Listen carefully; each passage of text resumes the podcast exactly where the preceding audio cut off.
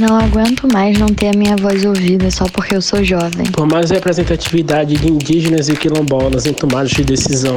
Petróleo, gás, carvão. Aqui tem corrupção, solar é a solução. Cala a boca, não perguntei nada. Sou jovem quero a Amazônia protegida para os meus filhos e netos. Alimento bom é alimento limpo e justo. Pelo meu direito de andar na rua sozinha e ter segurança. Égua, chega de desmatamento na Amazônia. Ô, prefeitura, o que você tá fazendo pro clima dessa cidade? Menos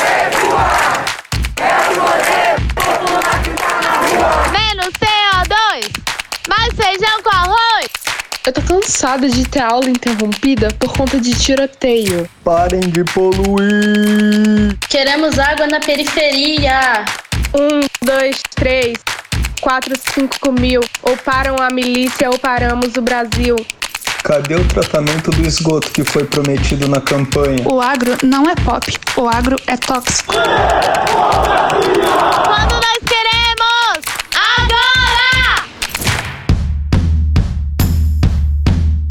ao vivo! Sejam muito bem-vindas, bem-vindos e bem-vindes ao sétimo episódio do Pimenta para Jovem Refresco, o podcast do Engaja Mundo. Aqui quem fala é Ju Pimenta, articuladora do Engaja. E de onde? Meu, eu só posso dizer que eu sou do Brasil. Aqui no Pimenta pro Jovem Refresco, a gente tem dois momentos. Primeiro, eu, Ju Pimenta, converso com outros jovens sobre os assuntos mais apimentados da pauta socioambiental. Depois, a gente entra no Pirralice, o momento que a gente se inspira, não pira e transforma as pimentas mais ardidas, ou não, em refrescos. Ops, ações. Bora juntinhos? Mas antes, se você curte o Pimenta, todo o nosso trampo no Engaja e quer apoiar jovens a transformar suas realidades e mudar o mundo, doa pra gente www.catarse.me barra engajamundo. E se você ainda não nos segue, não perde tempo não. Segue lá, arroba engajamundo no Insta e arroba eujupimenta no Twitter. Galera, quero saber quem nunca revirou os olhos vendo um político falando groselidades na TV ou na Assembleia Geral da ONU. Ou teve que respirar fundo para não surtar no almoço de família ouvindo aquele tio sem noção defendendo as ideias mais ultrapassadas que a piadinha do pavê. Quem nunca se arrependeu de ter se enfiado numa treta polêmica da internet ou ouviu seus pais dizendo que era importante acompanhar o noticiário, atualidades e essas coisas. Mas só de pensar deu uma super preguiça. É, cara, a gente entende. Ultimamente, acompanhar qualquer coisa relacionada a representantes, eleições e o sistema de governo no Brasil parece ser uma prova de resistência com a nossa saúde física, mental e até espiritual. Mas a gente tá aqui para te abraçar e dizer: te entendemos, mana. Muita gente que está no poder está interessada justamente em manter a gente longe das tomadas de decisão e fazem isso tão bem, enchendo a política de termos difíceis e complicações desnecessárias. E não se engane, viu? Política é isso, é o processo de tomada de decisões que vão afetar a minha vida, a sua vida e a vida de todo mundo. O problema é que as decisões no Brasil ficam muito no manda quem pode e obedece quem tem juízo. E querem que a juventude pense que não pode mandar. Mas a gente tem mais poder do que eles imaginam. Basta a gente querer. Para você ter uma ideia, segundo o Tribunal Superior Eleitoral, o TSE, mais de 35 milhões de eleitores têm até 29 anos no Brasil. Isso é, quase um quarto de todos os eleitores do país são jovens. E é entendendo o nosso poder que entendemos onde queremos chegar. Sabemos que a esmagadora maioria desses jovens, brancos, homens e heterossexuais, cisgêneros e velhos, que sempre ocupam a política, estão mais preocupados com se manter no poder do que com o nosso futuro. Até porque, no final das contas, né, queridas? Somos nós que vamos viver no mundo que vão deixar pra gente. Em outras palavras, nós que lute. Mas como? Política não é só terninho, gravatinha, palavras pomposas e cabelo branco. Não é só a prefeitura, a Câmara dos Vereadores ou o governo do estado. Política, na verdade, está em todo lugar, a todo momento. E você faz parte dela 24 horas por dia, 7 dias da semana, sem folga. Mas nem por isso você tem que pirar, porque política não precisa ser chata. Parece que eu pirei? então deixa eu te dar um exemplo. O que você come pode ser um ato político, sabia? Dar preferência a produtos orgânicos e locais, por exemplo, é um super ato político. A série que você tá maratonando na Netflix, ela também pode ser um mega ato político. Isso tudo sem sair do seu sofá e curtindo um lanche sustentável. Resumindo, viver é um ato político. Arrasei na fala, eu sei.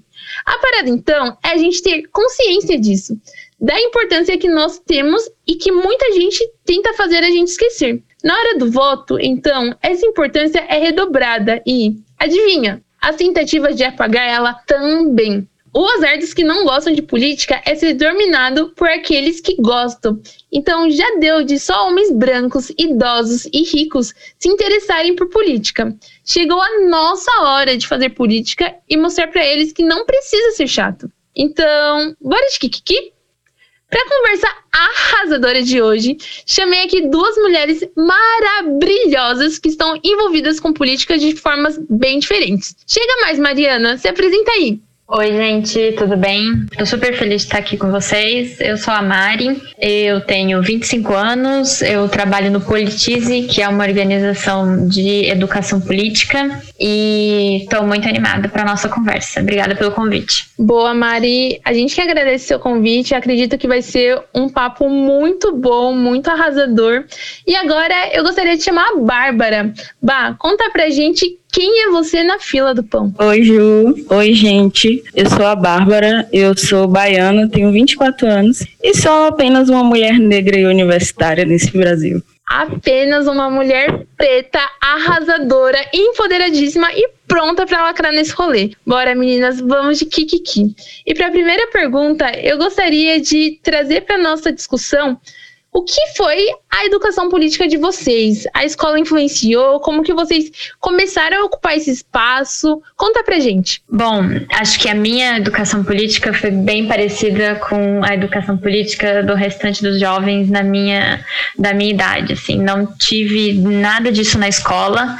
Eu estudava em um colégio católico, então ainda tinha esse privilégio de estudar em uma escola particular, mas mesmo assim não havia nenhum tipo de dedicação, de matéria, de professor dedicado a nos ensinar, nem que seja um pouquinho sobre a política. Tinha bastante química, bastante física, bastante matemática, que é tudo bastante importante, mas conceitos sobre a política, a história da política, a nossa sociedade, ficava muito restrita à matéria de história, à geografia, matérias desse tipo, né? Que a gente estudava muito mais contextos de países europeus do que, de fato, o nosso sistema político, a nossa democracia. Então, eu tive ótimos professores, assim, de história e de redação, que acho que me ajudaram a despertar um pouco do senso crítico, mas o tema da educação política ele nunca foi abordado de maneira formal em nenhuma das minhas experiências de estudo, assim. Eu entendi muito mais sobre a política quando entrei na faculdade, então eu tive de novo o privilégio de fazer uma faculdade pública, e aí eu me vi imersa em um ambiente super político, super politizado, vários coletivos, vários movimentos, centro acadêmico. Vivemos várias greves e vários cenários de cortes também financeiros, então a gente falava e debatia sobre política o tempo todo. E era muito interessante, porque eu me via cheia de gente muito inteligente que entendia muito de política ao meu redor.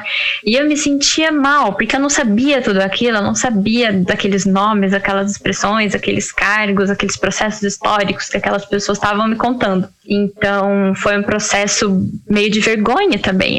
Já que eu não sei e está me deixando constrangida, eu vou pesquisar, vou atrás, vou ver o que, que tem na internet sobre isso e vou me virar. Então a faculdade foi um momento muito importante, assim, de despertar para esse lado da política e também de reconhecer meu privilégio, né? Acho que eu, como uma mulher branca de classe média, fazendo uma faculdade pública, tenho aí uma responsabilidade gigantesca de entender por que, que eu tô ali, o que, que a política tem a ver com eu estar ali e por que, o que, que a política tem a ver com a falta de outras pessoas ali. Então, a gente falava bastante sobre devolver o investimento que a sociedade estava fazendo na nossa educação, de alguma maneira para a comunidade. Eu entendi que o meu papel, juntando aí, eu fazia faculdade de jornalismo, juntando a comunicação, juntando a política, juntando a educação, que a minha forma de devolver o que, tudo aquilo que eu estava aprendendo, todo aquele investimento que estava sendo feito na minha educação, estava por aí, estava na área da educação política e estava na atitude de tentar espalhar essa mensagem e esse conhecimento para o maior número de pessoas que eu consegui.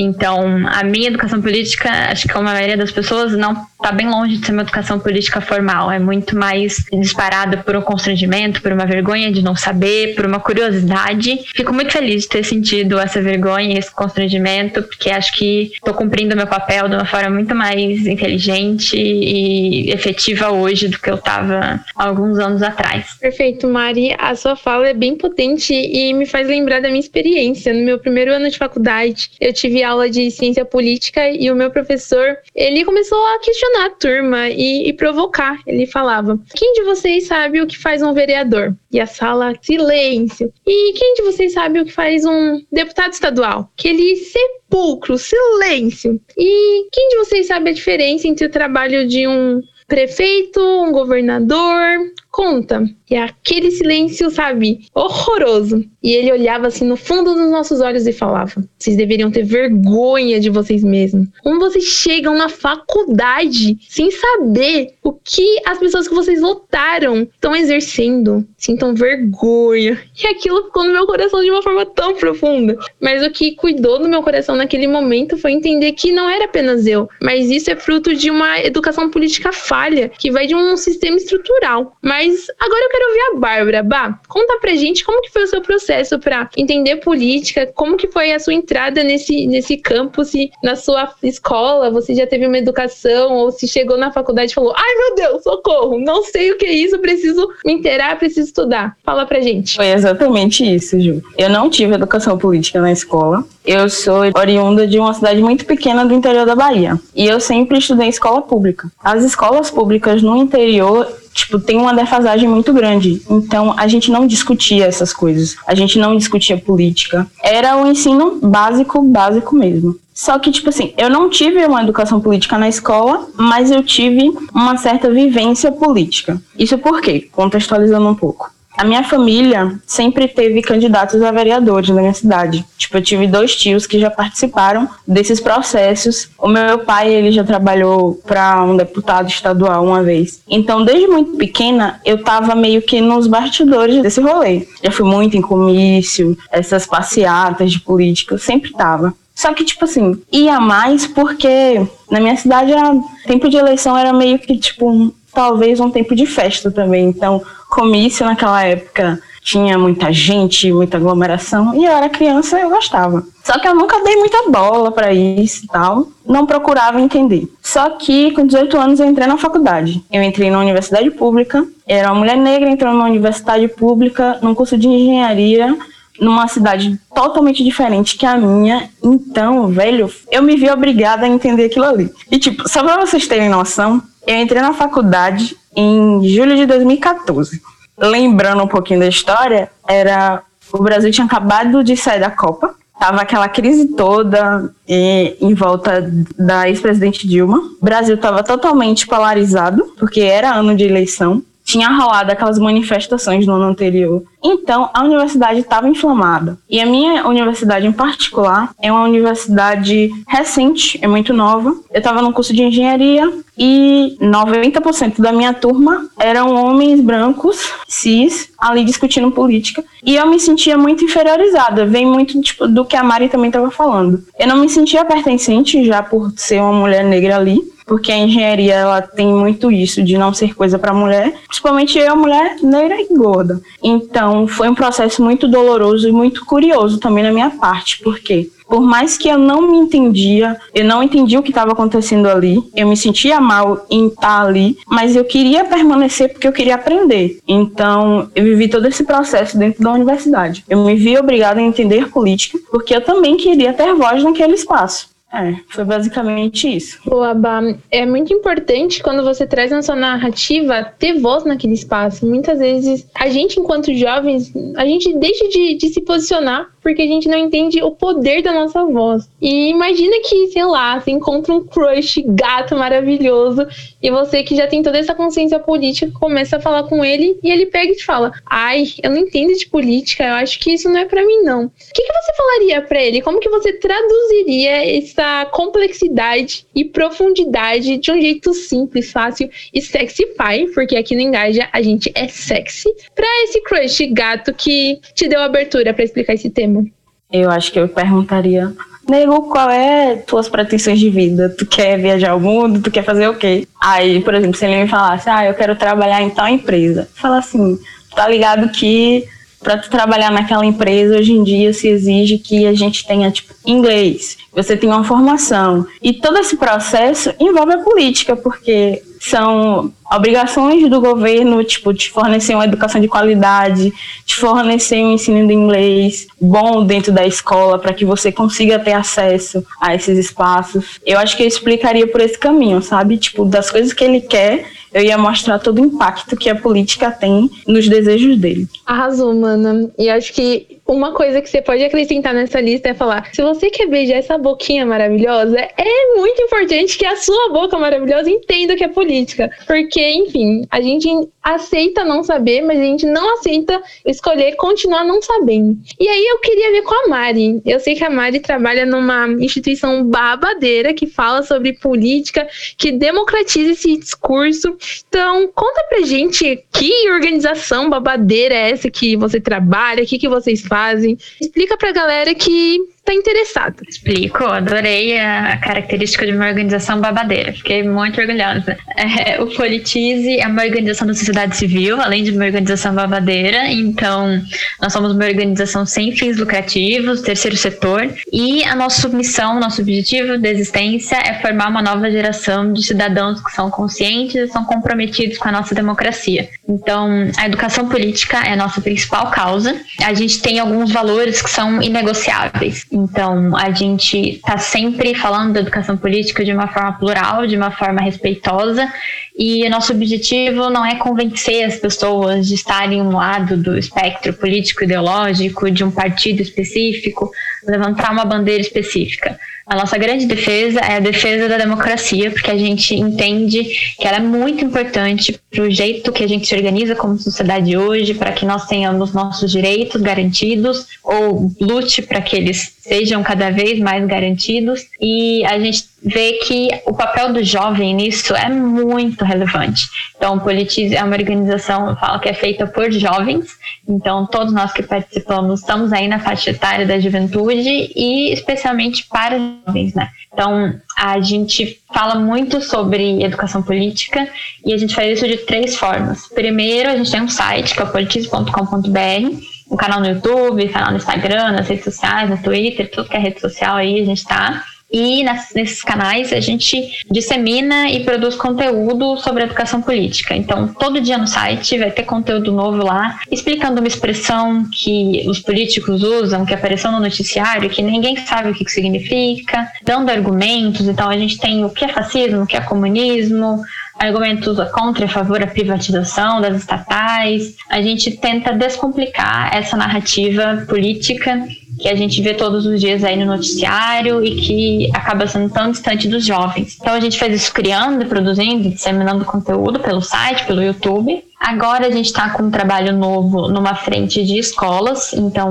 o ensino médio foi reformulado recentemente, né? Teve aí a nova BNCC, que é a Base Nacional Curricular, e a gente tem uma oportunidade muito legal agora de inserir a formação cidadã nos currículos dos colégios. Então, a gente está fazendo um trabalho no Politize com as secretarias de educação, desenvolvendo matérias, materiais, materiais pedagógicos, formações relacionadas à educação política, para que os jovens do ensino médio, de escolas públicas principalmente, possam aprender sobre isso. Então, são aulas sobre desinformação, direitos e deveres dos cidadãos, cargos políticos, como funcionam as eleições, tudo de novo feito por jovens e para jovens, para tentar trazer esse tema da cidadania bem palpável e muito presente na vida dos alunos. Então, a gente faz desde o desenvolvimento do material pedagógico até a formação para os professores. A terceira frente de trabalho do Politize última é a frente de formação de lideranças. Então, a gente tem percebido aí um interesse muito grande dos jovens para se formarem, para entenderem mais sobre educação política, para aprenderem sobre isso, para serem agentes de mudança. Então, o Politize criou uma rede e um programa de embaixadores, programa Embaixadores Politize, no qual a gente forma as pessoas e dá conteúdo para eles em formato de vídeo, hoje sobre conhecimento político, sobre funcionamento do sistema, sobre empatia cidadã, sobre protagonismo, sobre direitos e deveres do cidadão. E a gente bota esses jovens para fazer bastante atividade. Então, bastante atividade de diálogo, bastante atividade de construção, de colaboração, de construção de política pública, de conversa sobre temas difíceis. É uma formação bem legal, bem completa, que envolve aí muita gente. Hoje a gente tem gente fazendo a formação do politismo em todos os estados do Brasil e muito, muito jovem produzindo e querendo entrar nessa, nessa vida aí que a gente fala que é a vida dos, dos líderes cidadãos, né? A gente considera como líder cidadão uma pessoa que quer ser candidata ou que quer ser um empreendedor cívico, que quer abrir sua própria organização, quer fundar um coletivo, um movimento, quer fazer a diferença na sua comunidade. Então, falei bastante, mas a Politize faz bastante coisa e convido todo mundo aí para conhecer. A gente está em todas as redes sociais, estamos sempre de olho no Instagram, nas mensagens e contem com a gente. Assim, é bem, bem legal estar tá podendo conversar com vocês sobre isso. Formação de novas lideranças. Olha que potente. Vocês sentem o, o peso dessa, dessa frase, a potência dessa entonação? Assim que eu te escutei falando do trabalho do, do Politize, me veio um pouco da missão do Engaja quer mostrar para o jovem brasileiro que se ele mudar ele mesmo, o seu entorno e souber as ferramentas políticas, ele pode transformar a sua realidade. E aí a gente pensa mudar ele mesmo, tá? Então é uma mudança individual. A partir do momento que eu mudei a mim mesmo, eu começo a agir diferente. Então eu começo a mudar o meu entorno, passa por uma mudança coletiva. Ah, e aí eu começo a afetar minha comunidade, impactar positivamente as pessoas que estão ao meu redor. Depois dessa mudança, eu consigo articular a galera para ir cobrar meu tomador de decisão. Então, mudar ele mesmo, o seu entorno e souber as ferramentas políticas para pressionar esse tomador de decisão e a partir desse ponto construir a realidade que a gente quer viver. E aí, assim que eu escuto essa frase, assim que eu escuto é, um pouco da visão do Politize, me vem na mente assim a pergunta: será que política é uma coisa pra gente velha? Será que política é uma coisa chata? Meu, imagina! Mas eu quero ouvir a Bárbara falando, bah, você concorda com essas afirmações? Política é só para aqueles velhos gagás que têm cabelo branco e, enfim, cheiram a talco ou não? Política é pra gente jovem. Infelizmente, a gente tem esse pessoal dominando a política, mas não é pra, só pra gente velha, não, é pra todo mundo. Política, ela impacta na vida de todo mundo, então todo mundo tem que participar. O que eu diria, eu acho a política um pouco chata, porque a gente tem vários termos complicados, então para quem não teve, tipo, a base que a gente teve de educação política, fica complicado entender. Mas a política é para todo mundo e tipo assim, como a Mari falou, a gente tem que usar dessas estratégias que nem a do Politize, que ele desburocratiza desburocratiza esses termos, ele traz essa informação. Então, quanto mais a gente tiver essas ferramentas aliadas para a gente, é melhor, porque a gente consegue trazer os jovens mais para esse rolê, entendeu? Perfeito, é isso. Uma das coisas mais importantes que eu vejo o Politize fazendo, que eu vejo o Engaja fazendo, e o seu coletivo, Uba, é essa democratização da informação. Porque quando a gente pensa nas pessoas pretas, pobres, periféricas, indígenas, quilombolas, ribeirinhos, a gente vê que existe uma lacuna social que impede que a informação chegue até a ponta. E aí que entra a importância do trabalho das organizações cívicas, dos coletivos, de pessoas que têm esses projetos que visam transbordar conhecimento e fazer com que a informação chegue. E pensando a partir desse lugar, eu quero que vocês contem uma experiência pessoal onde vocês tiveram a oportunidade de transbordar política na vida de uma pessoa ou de um grupo. É, Mari, você quer começar? Poxa, que pergunta profunda. Vou. Um momento em que eu tive a oportunidade de transbordar política na vida de um jovem. A gente recebe muita mensagem no Politize, muito, muito, muito emocionante, assim. A gente já recebeu mensagem falando: Poxa, eu descobri, é, lendo os conteúdos de vocês, que eu quero ser vereador, que eu quero ser prefeito. Eu tenho, sei lá, 16 anos, eu tô aqui estudando, porque eu quero muito representar a minha cidade, representar a minha comunidade. É, em instâncias políticas. A gente já recebeu depoimento de pessoas de bastante idade também falando que participaram de uma formação nossa, por exemplo, para falar sobre desinformação e notícias falsas. E nessas formações a gente sempre tenta criar um espaço seguro, né, que todo mundo consiga compartilhar. Porque a gente tem ali gente muito jovem, de 16 anos, e nesse caso tinha pessoas idosas, assim, de mais de 70 anos. E era uma atividade sobre desinformação. E depois de debater bastante, de ouvir bastante, de bastante colaboração e uma construção bem rica, uma senhorinha levantou a mão e falou: Gente, eu tenho mais de 70 anos, foi a primeira vez que eu falei sobre política.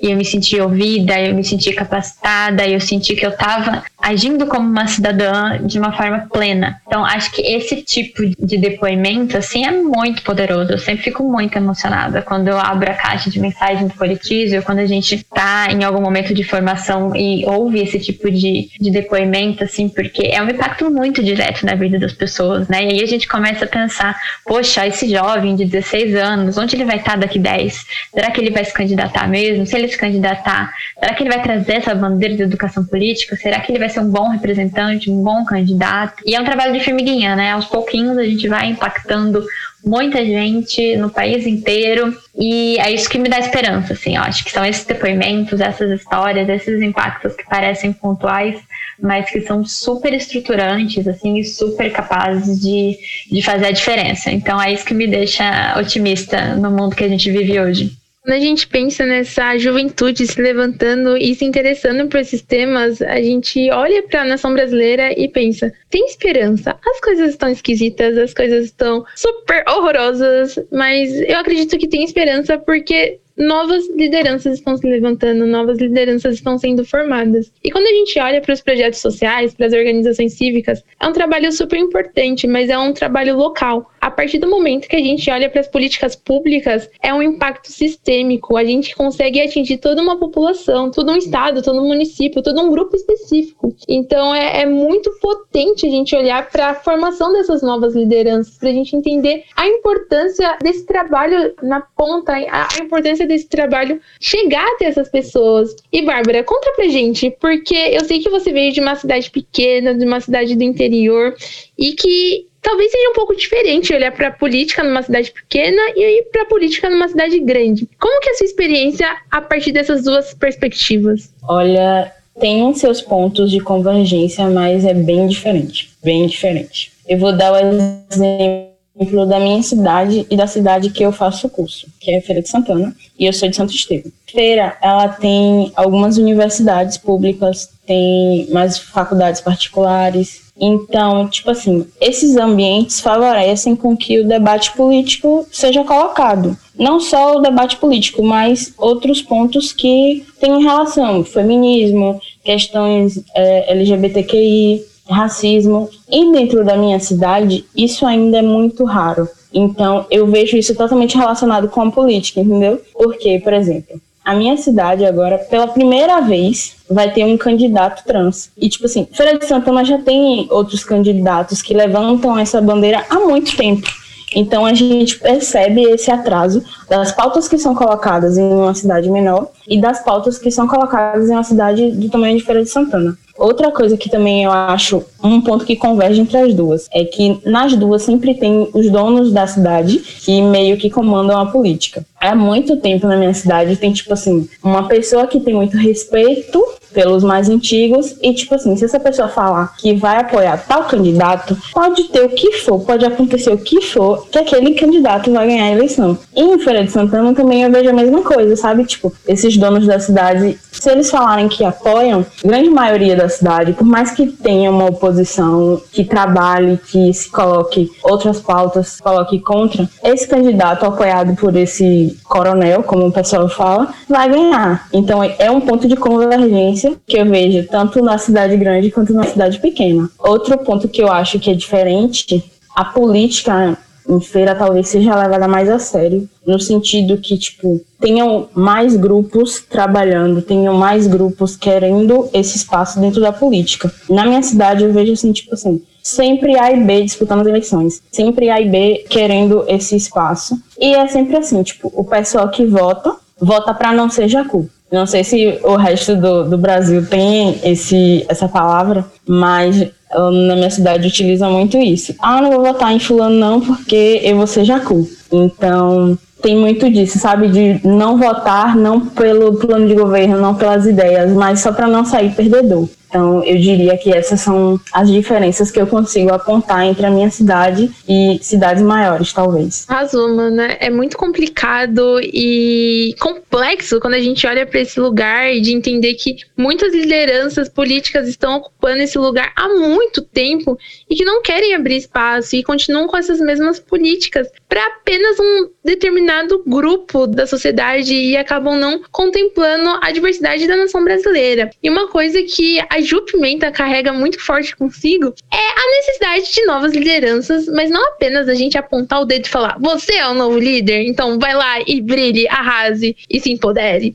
Mas a gente se vê como líder. E aí eu quero jogar bomba no colo de vocês. Vocês já pensaram em se candidatar? Vocês se veem como essa liderança política? E às vezes se candidatar, pensar nesse lugar de protagonismo pode dar um pouquinho de medo. E se fosse um mandato coletivo, vocês entrariam nesse, nesse rolê? Eu acho que eu não queria ser candidato. Eu acho não, tenho certeza. Mas pensando na possibilidade de um mandato coletivo, eu acho que eu gostaria de ajudar, assim, tipo, na construção das propostas, trabalhar ali nos bastidores, mas dar minha cara para bater não é algo que eu me sinta confortável, não. Pelo menos ainda não, né? Vai que a Bárbara daqui 10 anos queira, não sei do que esperar dela, mas eu hoje não. É, me candidatar também, eu acho que não é para mim. Assim, eu não consigo me imaginar sendo uma, uma pessoa que exerce a política dessa maneira. Eu adoro participar do por trás das câmeras, assim. Então, eu super trabalharia em uma campanha de uma pessoa que eu acredito muito, que tem ideais e valores parecidos com os meus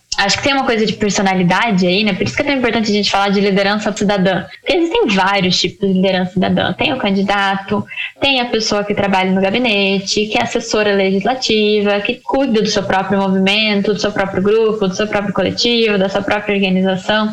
Então eu tô mais aí no por trás das câmeras. Mas o mandato coletivo com várias outras mulheres, tipo essas que estão aqui, eu acho que, quem sabe, pode ser uma, uma boa aí pro futuro. Meninas, uma das coisas que eu Ju Pimenta mais escutei durante esse tempo foi: Ju, quando você vai se candidatar? Ju, quando você vai levar a pauta da negritude, da crise climática e da sustentabilidade para esse espaço cheio de homem branco, hétero, cisgênero que mantém esse sistema patriarcal, capitalista imperando no, no sistema brasileiro. E nesse momento apenas dava um sorrisinho de lado e falava: ai, gente, acho que agora não. Sou muito jovem, acho que eu não consigo lidar com isso, muita pressão. Só que eu mesma não, acredito na fala que, que eu utilizei como desculpa. Para mim, desculpa é apenas uma, uma mentira gourmet que a gente conta pra gente mesmo e nem a gente acredita. E talvez outros jovens como eu tenham medo desse espaço e não saibam como começar. Então, o que, que vocês diriam para esses jovens que se enxergam nesse cargo,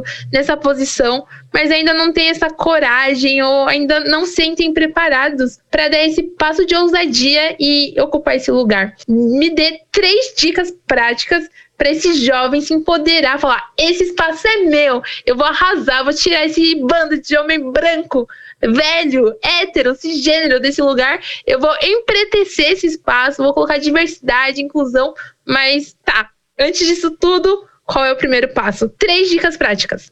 Três eu acho que eu não tenho, mas bora lá. Eu pensei em duas. A primeira eu diria para ele para ele não ter medo de errar, porque a gente tem todo o direito de errar. A gente está aqui para isso. Não fica com essa cobrança. Uma pessoa de 18 anos, 20, 30 anos, ficar com essa cobrança tão forte. Eu diria para ele isso. E segundo, eu falaria assim que tipo, se ele não se sente preparado para ir para política convencional, eu diria que tem outras formas de fazer política. É até bom para ele ir testando se ele tem esses essas habilidades. Tem os movimentos sociais, tem as organizações. Então eu mandaria ele se, se inserir em algum desses espaços para ver se ele desenvolve essas habilidades, para ver se é isso mesmo que ele quer. Então eu diria para ele seguir esse caminho. Adorei a pergunta, assim, fiquei pensando no tipo de, de conselho que eu daria. Acho que o primeiro seria ter humildade. Ninguém sabe tudo, ninguém nasce sabendo, a gente não tem esse conhecimento mesmo profundo em política, então vai estudar. Procura, procura na internet, procura com as pessoas que você admira, procura com os políticos, eventualmente, se existe algum que você admira, que se você se identifica, então tenha humildade de ir atrás, de correr, de aprender. A segunda dica, acho que seria se cerque de outros jovens. Então, se você é um jovem na política, tenha uma equipe jovem, tenha pessoas é, também nessa fase da juventude com você. Eu acho que é muito importante se apropriar e falar essa linguagem única da juventude. Acho que isso é muito relevante. Cercar de pessoas que não são iguais a você, então se cercar sim de pessoas diferentes em todos os termos possíveis, mas não ficar preso ao que parece a política das pessoas mais velhas, das pessoas brancas, das pessoas grisalhas, como vocês tanto já falaram aqui. Então, continue bebendo dessa fonte dos outros jovens, assim, para não cair no vício da política como a gente conhece hoje. E a terceira dica, acho que seria converse, assim, saia da sua bolha, dialogue com pessoas que vivem situações diferentes da sua, que pensam diferente de você. Então, tenha humildade também para trocar uma ideia de igual para igual com outras pessoas que normalmente você não tem oportunidade de conversar, porque se você for um, um candidato, um político, eventualmente ganhar, você vai estar representando elas também. Então, acho que seriam essas minhas três dicas. Adorei a pergunta. Então, galera, você que está escutando e tem esse desejo no seu coração, queimando dentro de você, anota essas dicas, não tenha medo de errar, estude, tenha humildade. E a Ju Pimenta também quer te dar três dicas práticas. Primeira é escolher uma causa. Geralmente, quando a gente é jovem, a gente quer abraçar o mundo e falar, eu vou consertar a humanidade. Mas calma aí, né? Bem por esse lado. Então, escolha de duas a três, quatro, até quatro causas no máximo, para você ter um, um, uma guia, assim, entender qual caminho você quer seguir, para que lado você quer olhar. A segunda dica é se posicione. Você não vai dormir e acordar presidente da república, ou dormir e acordar o cara mais importante dessa humanidade. Então, é importante que essa construção seja feita diariamente. Então, todo dia, assim, tá?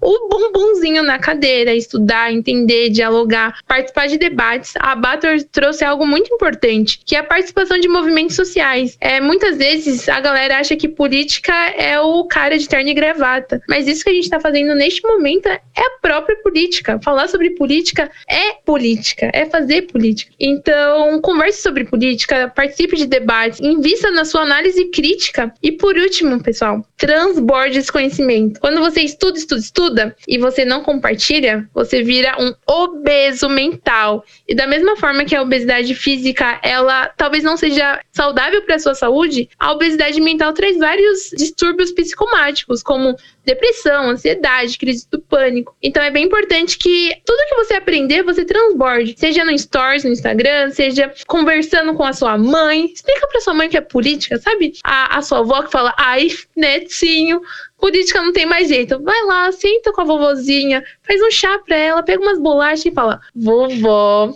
aprendi no podcast hoje que política é muito mais do que a gente enxerga é, nesses representantes velhos e esquisitos com cheiro de talco.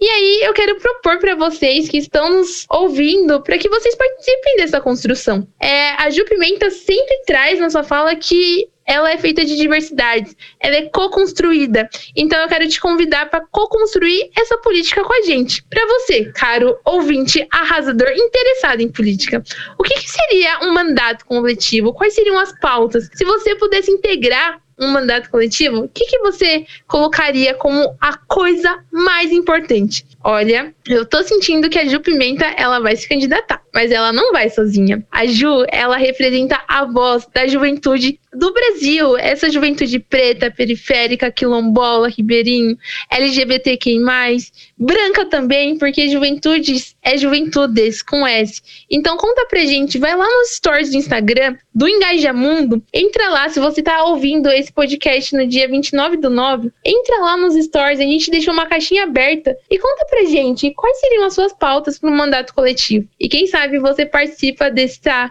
construção com a Ju Pimenta. Galera, é isso. Quero agradecer as meninas e abrir esse espaço para uma mensagem final. O que, que vocês gostariam de dizer para essas lideranças brasileiras, jovens, arrasadoras, empoderadas que estão escutando esse podcast? eu diria para eles terem paciência, porque a gente tem que entender, por mais que exista o desejo de mudar, de fazer acontecer, isso não vai acontecer do dia para noite. É trabalho de sementinha, então é preciso ter paciência, é preciso ter calma e começar isso hoje, não deixar para amanhã, sabe? Pensar, hoje eu vou ler sobre política, amanhã eu vou assistir uma série, amanhã eu vou num debate que vai ter na escola de Beltrano ali para ouvir sobre isso. É esse trabalho diário, mas também é trabalhar com calma que a gente consegue fazer alguma coisa. E é por isso que eu queria trazer aqui que as eleições desse ano são tão importantes, porque a gente vai mexer na base da política. As eleições municipais são o que sustenta esse país. O vereador que vai ser eleito na minha cidade hoje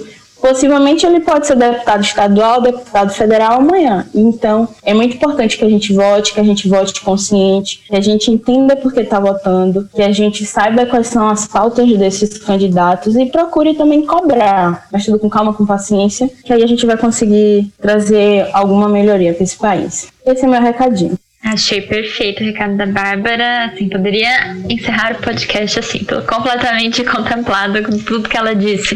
É, as eleições desse ano são muito, muito importantes. Às vezes a gente não dá a devida importância para as eleições municipais, mas elas são fundamentais. A cidade é onde a política acontece mais próxima da gente, com as pessoas que a gente convive todos os dias, que a gente tem a possibilidade de dialogar com os candidatos, com as pessoas que estão ali concorrendo.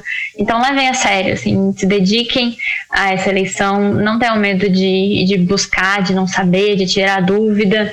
Usem essa ferramenta maravilhosa que é a internet ao nosso favor, então use-a com, com sabedoria e com humildade e tenham coragem, assim, eu acho que a gente precisa ter coragem de quebrar com os padrões que já foram impostos, de fazer a política diferente, de admitir, de trazer a política para dentro da gente. Acho que a gente tem que valorizar muito o que já foi conquistado, valorizar muito a nossa democracia, as nossas instituições, tudo que a gente já tem até hoje, mas acho que a gente tem que ter coragem também vontade de fazer sempre melhor, fazer diferente, construindo é, essa política que a gente quer e essa democracia cada vez mais fortalecida de passinho em passinho. Queridos, anotem essas dicas valiosíssimas. Então, fale sobre política, explique o que é política tanto para o seu priminho de 7 anos quanto para sua avó de 77, para o seu crush, para a galera da sua faculdade, para seus vizinhos. Leve política a sério, entenda que você tem o poder de mudar o futuro da, da nossa nação. Se a política institucional tá esquisita desse jeito, foi porque pessoas de valor deixaram de se posicionar. Então, vale a pena sentar a bundinha na cadeira, estudar política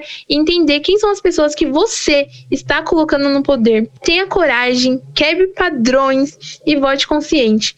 O jovem, galera, o jovem ele é conhecido por desafiar o status quo e quebrar paradigmas. E você esse ano tem a oportunidade de construir o futuro que você acredita. Eu tenho uma amiga muito querida chamada Amangai Patachó, que é a autora da frase: "Não somos o futuro, somos o agora".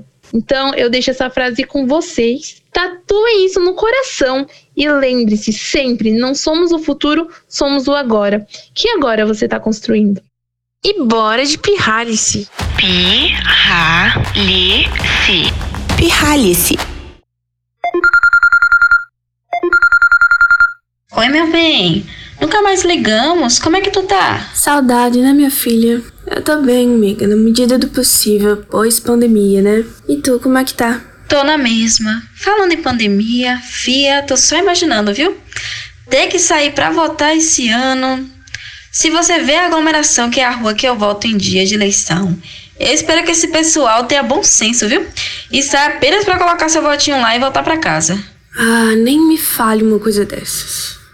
Quero nem imaginar. Mas e aí, já tem teus candidatos? Rapaz, eu vou votar naquele que o Lucas disse que ia votar mesmo. Mas, mana, tu pesquisou pelo menos? Pra quê? Qualquer um vai roubar mesmo, filha. Amada, não é assim que funciona, não, mano. É por causa desse pensamento que a gente tem representantes que, na maioria das vezes, de representante não tem nada. A gente precisa pesquisar e votar consciente e em pessoas que carregam pautas que interessam a gente e que melhoram a nossa realidade. É mais que um direito, é dever escolher bem quem é que vai estar lá representando a gente. Ai, ai, ai, ai, ai. Esse negócio de política não dá pra mim, não. Dá sim. Política é pra mim, é pra tu, é pra tua vaca. Besta. Mas é sério, eu não sirvo pra isso aí não. E quem disse que eu tô brincando, mulher? Bia, como é que a gente pode reclamar que só tem corrupto, que os políticos não fazem nada pro povo, que não tem mulheres, pretos, jovens, periféricos, LGBT+, que não tem alguém com a nossa cara lá nesses espaços de poder, se a gente não se importa em votar nessas pessoas? Ou tu acha que isso vai acontecer magicamente? Que a cara do Congresso vai mudar sem a gente fazer nada? Porque eles vão fazer de tudo para permanecer no poder. E só a gente, em conjunto, que tem o poder de mudar isso e ninguém mais. E não existe isso de nos servir. Isso é o que eles querem que a gente pense. A política, ela tá no nosso dia a dia. Ah, como assim? Você pode me explicar melhor? Tudo que a gente faz, todas as nossas ações, estão diretamente ligadas a processos políticos. Se tu pode pegar um ônibus, é política. Ah, mas tu não quer pegar ônibus, quer andar de bike. Também é política. Caminhar é política, comer arroz é política, a roupa que tu tá vestindo é política, usar a internet política. Tu tá aqui nessa ligação comigo, política também. O que eu tô querendo dizer é que não existe viver sem política, a não ser que tu queira viver isolado nas montanhas. Tá tudo interligado. A gente não pode se separar da política mas a gente pode fazer as coisas de forma mais responsável e votar consciente é essencial, além de ser um ato político também. Então, mana, é muito importante a gente se conscientizar e parar de achar que isso não é pra gente, porque é assim que as coisas continuam na mesma. Nossa, depois dessa aula de política avançada, eu vou até fazer uma pesquisa aqui, para não passar vergonha na hora de politizar, né? Larga de ser besta. Olha aí teu zap que eu vou mandar uns arrobas pra tu seguir e se informar mais sobre as eleições. Ah, tá bom, Chuchu. Obrigada aí pelo toque. Que é isso, bebê. Tô só fazendo política. A gente já viu que política vai além do voto e que políticos não são só aqueles parlamentares homens, velhos e brancos de terno e gravata que dizem que nos representam. Políticos somos todos nós. E vimos também que a política não é algo à parte, ela está no dia a dia, no pegar um transporte, na escolha ou não da nossa alimentação e do nosso estilo de vida. Para algumas pessoas, existir é um ato político. Mas, para exemplificar melhor, perguntamos a alguns jovens que fazem parte da rede mais sexy-faz desse Brasilzão que ato político você pratica no seu cotidiano. Oi, meu nome é Kamai Léo, eu sou de Brasília. E que ato político você pratica? Eu pratico, no caso, no meu cotidiano? Bom, eu diria que todo o meu cotidiano é um ato político na hora que eu como, na hora que eu visto, na hora que eu tomo banho, porque em todos esses momentos eu faço sem crueldade animal. Em outras palavras, eu sou vegane. Eu não compactuo com a destruição ambiental causada pela pecuária e pelas práticas especistas. Eu não compactuo com os danos à saúde e nem com a crueldade com esses bichinhos. Então, o ato político que eu faço é 24 horas por dia e é mais do que um ato político. Eu enxergo como uma filosofia de vida, que é ser vegane. Bom, ajudar tanto seres humanos quanto os animaizinhos com essa coisa que pode ser tão gostosa e tão simples no meu dia a dia. Oi, Ju, como que você tá? Beatriz BH aqui. Um dos atos políticos que eu tomo no meu cotidiano é consumir de pequenos produtores. É, eu e minha família, a gente faz feira de pequenos produtores e na pandemia eles entregam até em casa, não é incrível? E é um produto sem veneno, muito mais saudável e cultivado de maneira sustentável. Isso é incrível. Outro ato político que eu tomo é consumir de maneira consciente no geral. Então, sempre quando eu vou comprar um produto, eu reflito sobre os impactos sociais e ambientais que ele teve na cadeia de produção dele e com certeza me preocupo no momento que eu vou ter que descartar ele, qual tipo de descarte adequado que eu vou dar para ele e quais os impactos desse descarte. Oi, eu me chamo Bruno Vera, sou de São Luís do Maranhão. E o ato político que eu pratico no meu dia a dia é de buscar questões que estão fora da minha zona de conforto.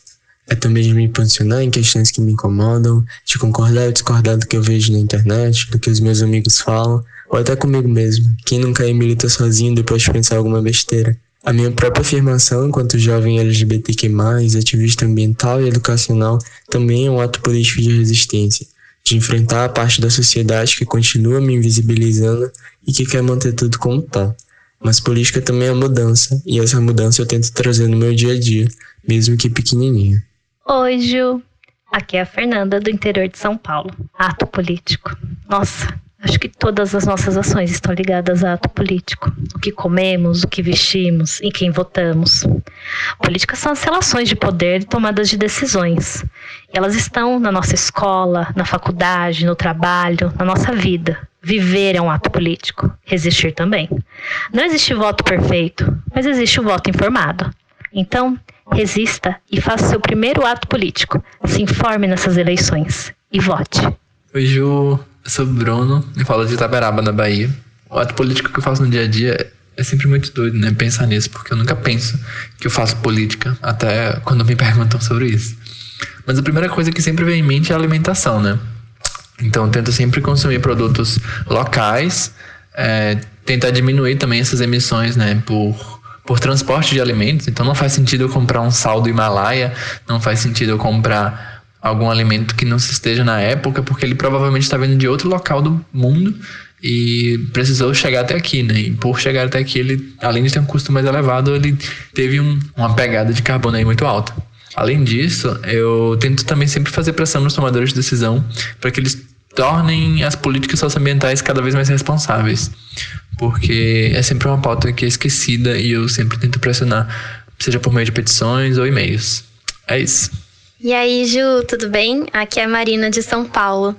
Um ato político que eu pratico no meu dia a dia é de acompanhar as notícias, por mais cansativo que seja, a gente tem que ficar de olho nas pessoas que estão no poder e nas decisões que estão sendo tomadas, em tudo que está sendo feito, porque isso diz respeito a gente.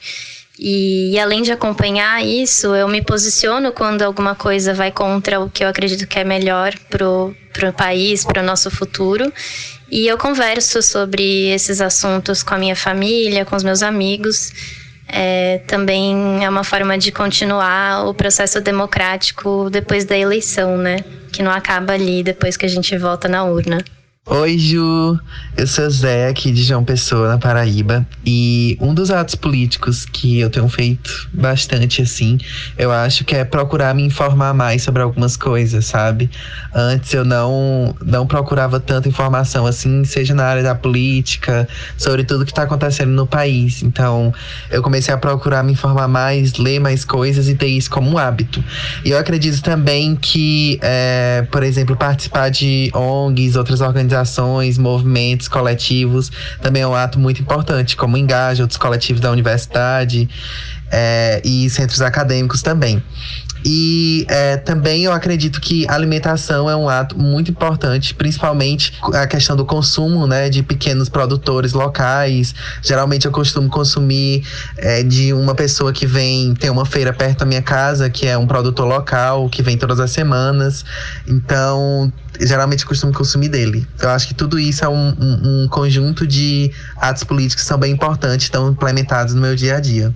Olá, meu nome é Diogo, eu sou do núcleo local de Piracicaba do Engajamundo, o Engajapira, e o ato político que eu pratico no meu cotidiano, além de participar do Engajamundo, né, enquanto é, jovem liderança para todos os ambientes em que eu participo, tentando levar a voz da juventude e a nossa representatividade, é, o que eu acho mais específico é o vegetarianismo, né? Comer é um ato político, as nossas escolhas alimentares são um ato político e decidir o que você põe para dentro de você, que mercado você está mobilizando e que é, decisões você está apoiando é um ato político de muita força e que nós juventudes com certeza temos muito a contribuir.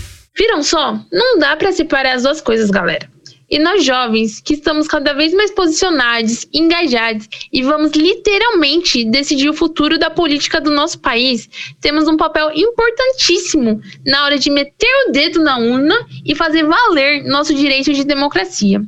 Juntinhos somos mais.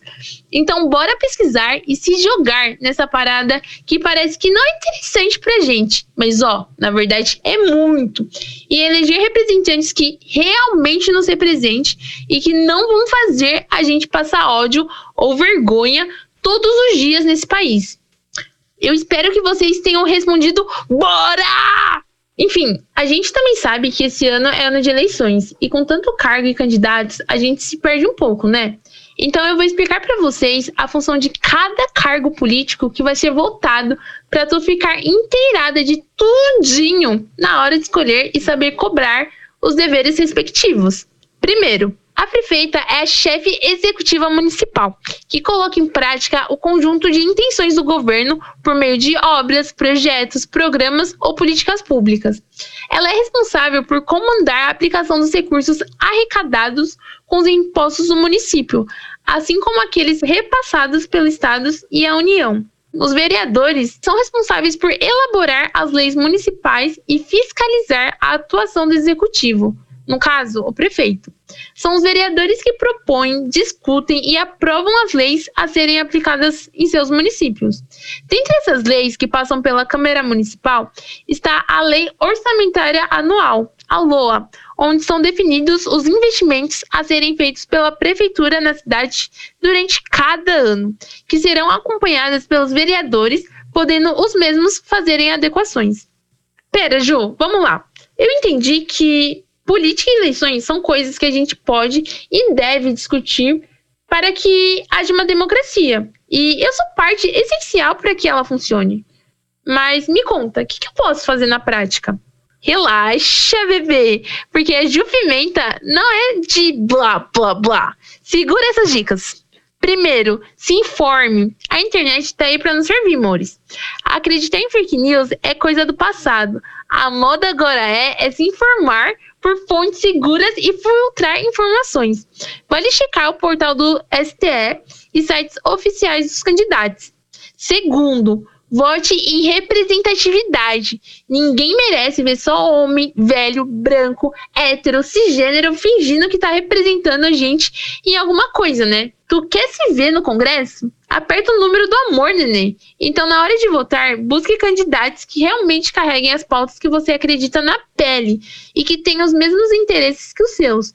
Porque, assim, é muito mais provável que a pessoa lembre de você na hora de te representar. Outra dica: se liga nas ideologias do partido e das coligações. Fala sério, não adianta nada a criatura estar falando mil coisas bonitas e prometendo um pipipipopopó se aquele não tem nada a ver com a lógica ideológica da filiação partidária da pessoa, porque uma hora ou outra ela vai sofrer a influência do partido dela e dos partidos aliados.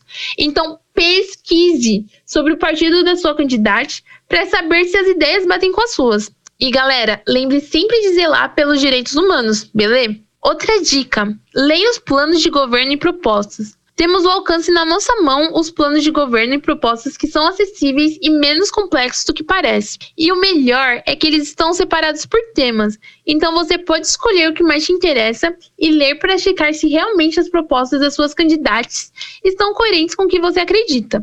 Pesquise o passado político dos teus candidatos. Teu pretendente já tem uma carreira política?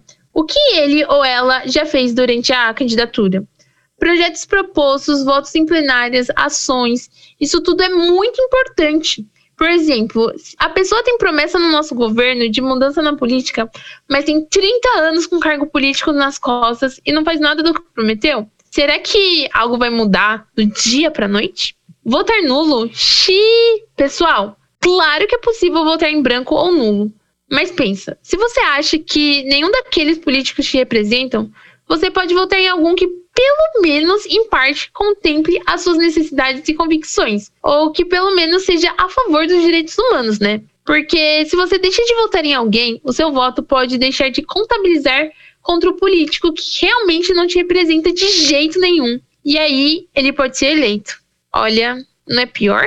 E por último, acompanhe e consuma materiais que vão nos ajudar a seguir todas as dicas anteriores. Quer um panorama? Politize. O Politize é um portal de educação política onde você encontra conhecimento de alta qualidade e sem vinculações político-partidárias. Aprenda política de uma forma fácil e divertida.